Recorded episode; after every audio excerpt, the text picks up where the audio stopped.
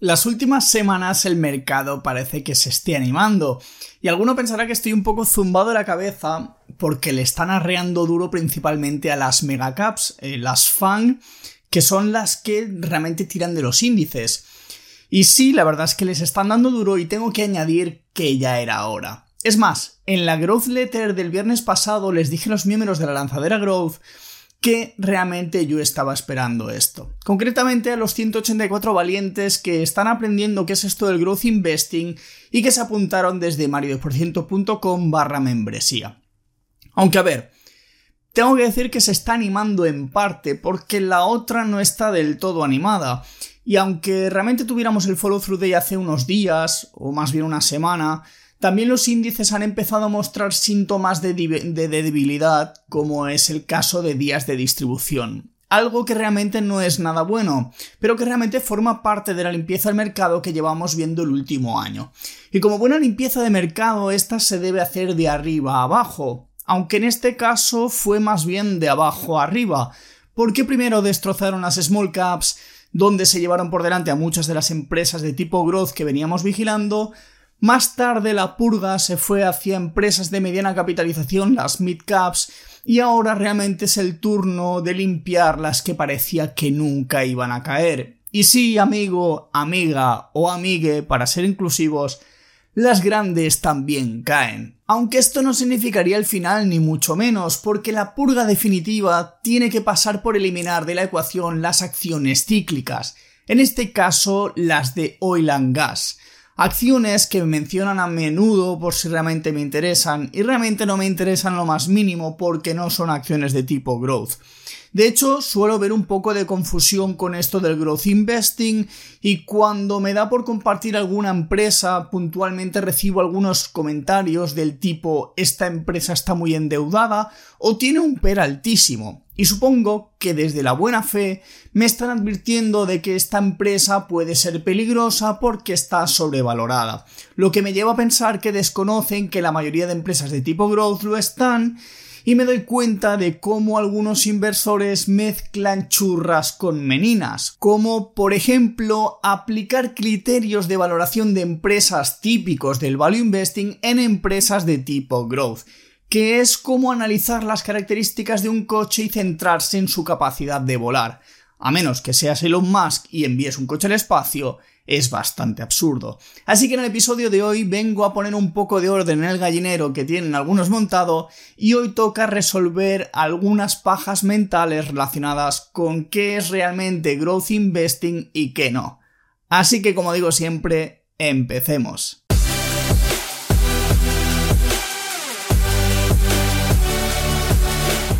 Te doy la bienvenida al podcast en el que se habla de dinero, ahorro e inversión en un idioma que entiendes y que raramente durará menos de 10 minutos. Esto es Invierto para ganar dinero, el podcast de Mario 10%.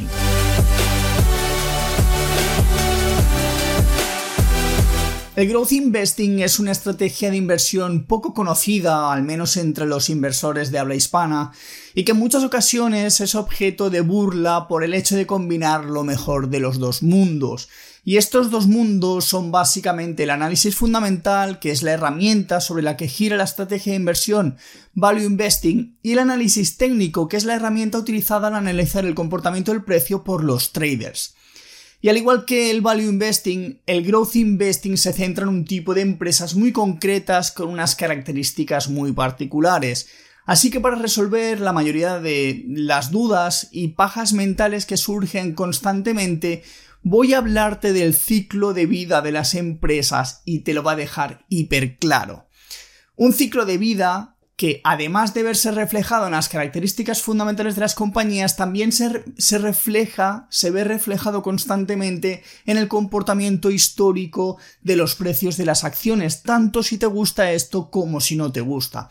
Así que vamos a por el ciclo de vida de las empresas, que es el siguiente, porque podríamos decir que existen cuatro etapas bien diferenciadas por las que pasa el ciclo de vida de una empresa. El primero es la introducción, luego viene el crecimiento, después la madurez y finalmente la decadencia. Así que empezando por el principio nos encontramos con esta introducción, que en pocas palabras es el momento en el que nace una nueva empresa con una gran idea o modelo de negocio y que se empieza a llevar a cabo. Digamos que esto es el momento en el que nace una startup que tiene un propósito, una idea y quiere ver si realmente la puede llevar a cabo. Así que en este punto, al ser una empresa diminuta, aunque haya 10 trabajadores, tienen grandes ideas pero poca fuerza para llevarlas a cabo y se suele recurrir a conseguir grandes rondas de financiación para financiar los costes que conlleva tratar de validar que el producto o servicio que quieren llevar a cabo sea viable. Y como es de esperar, en este punto se producen muy pocas ventas, porque claro, ¿quién te va a comprar más que tu círculo cercano si a duras penas tienes recursos, menos aún beneficios. Así que nos encontramos con empresas con unos costes altísimos debido a que todo el dinero que entra se quema para tratar de sacar adelante algo que tenga consistencia y que más adelante pueda ser adoptado por la mayor masa de clientes potenciales posibles.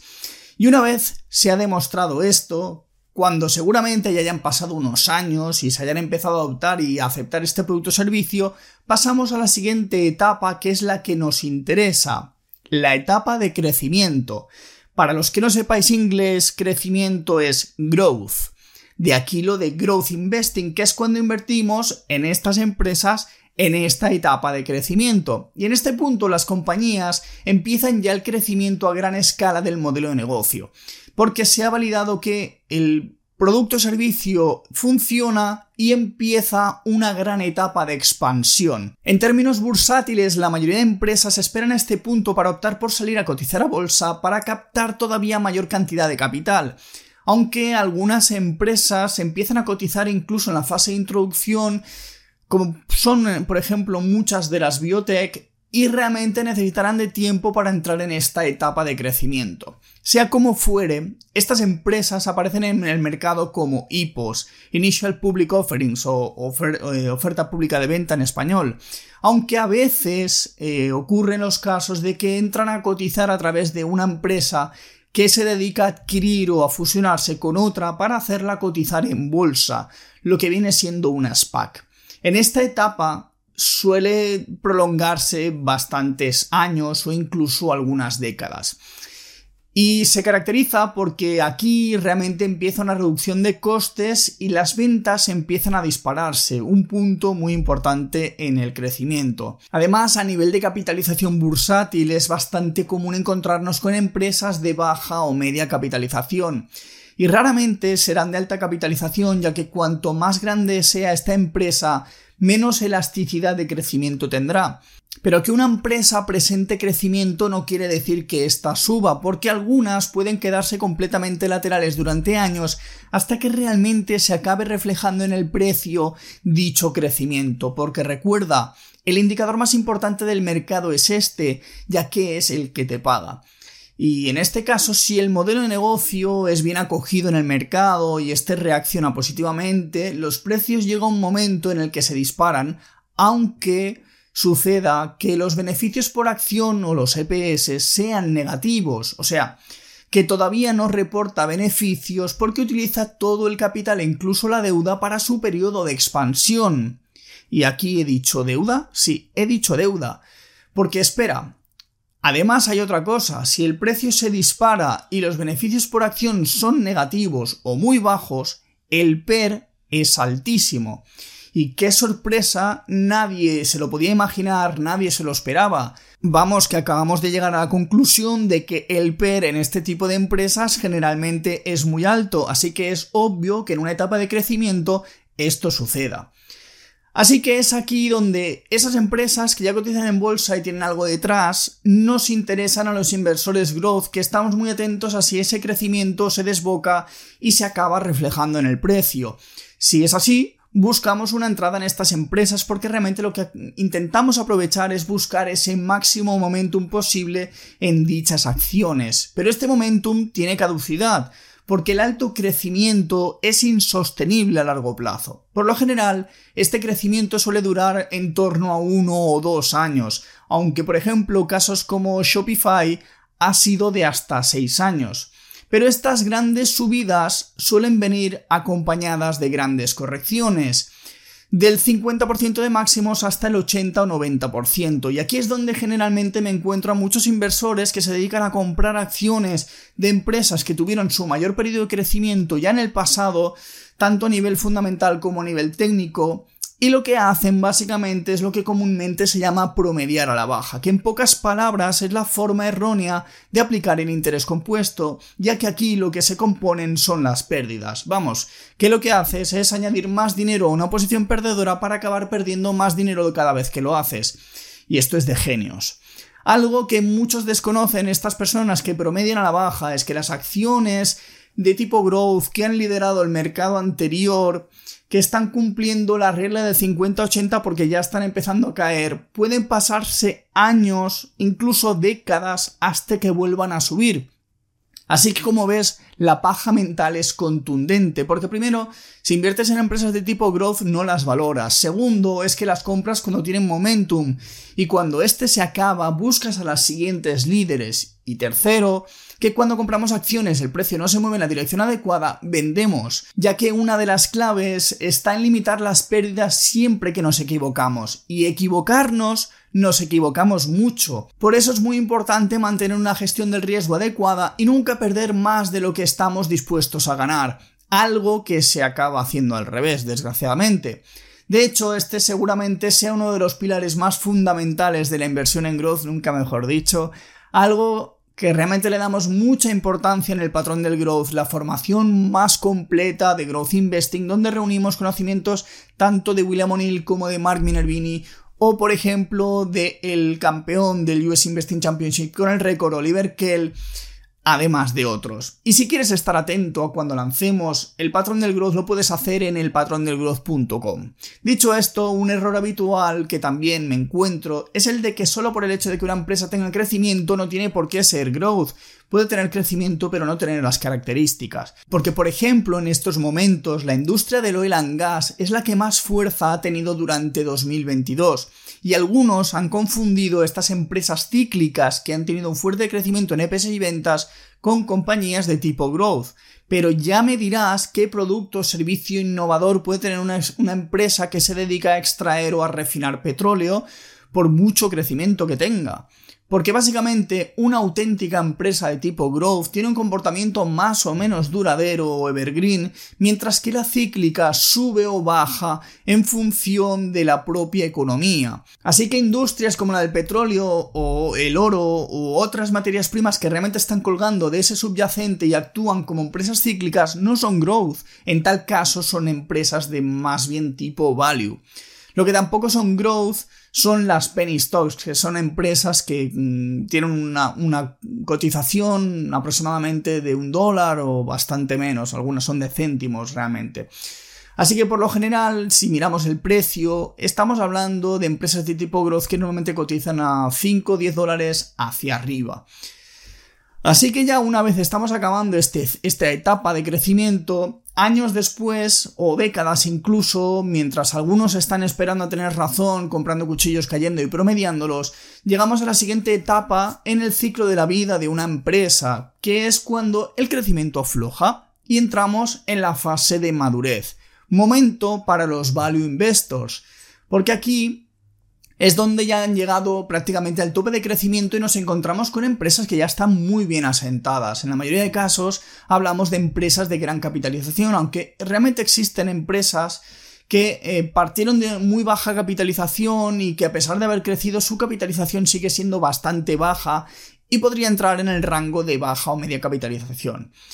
En este caso ya hablamos de empresas que generalmente llevan cotizando décadas y que han pasado su etapa de crecimiento las ventas, en este sentido, ya son consistentes, han reducido costes eh, y cada vez realmente obtienen mayores beneficios por acción. Además, también tenemos que tener en cuenta que la deuda o es mínima o realmente ha desaparecido.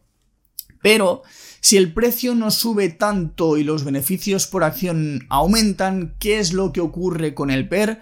Pues el PER, el Price to Earnings Ratio, baja.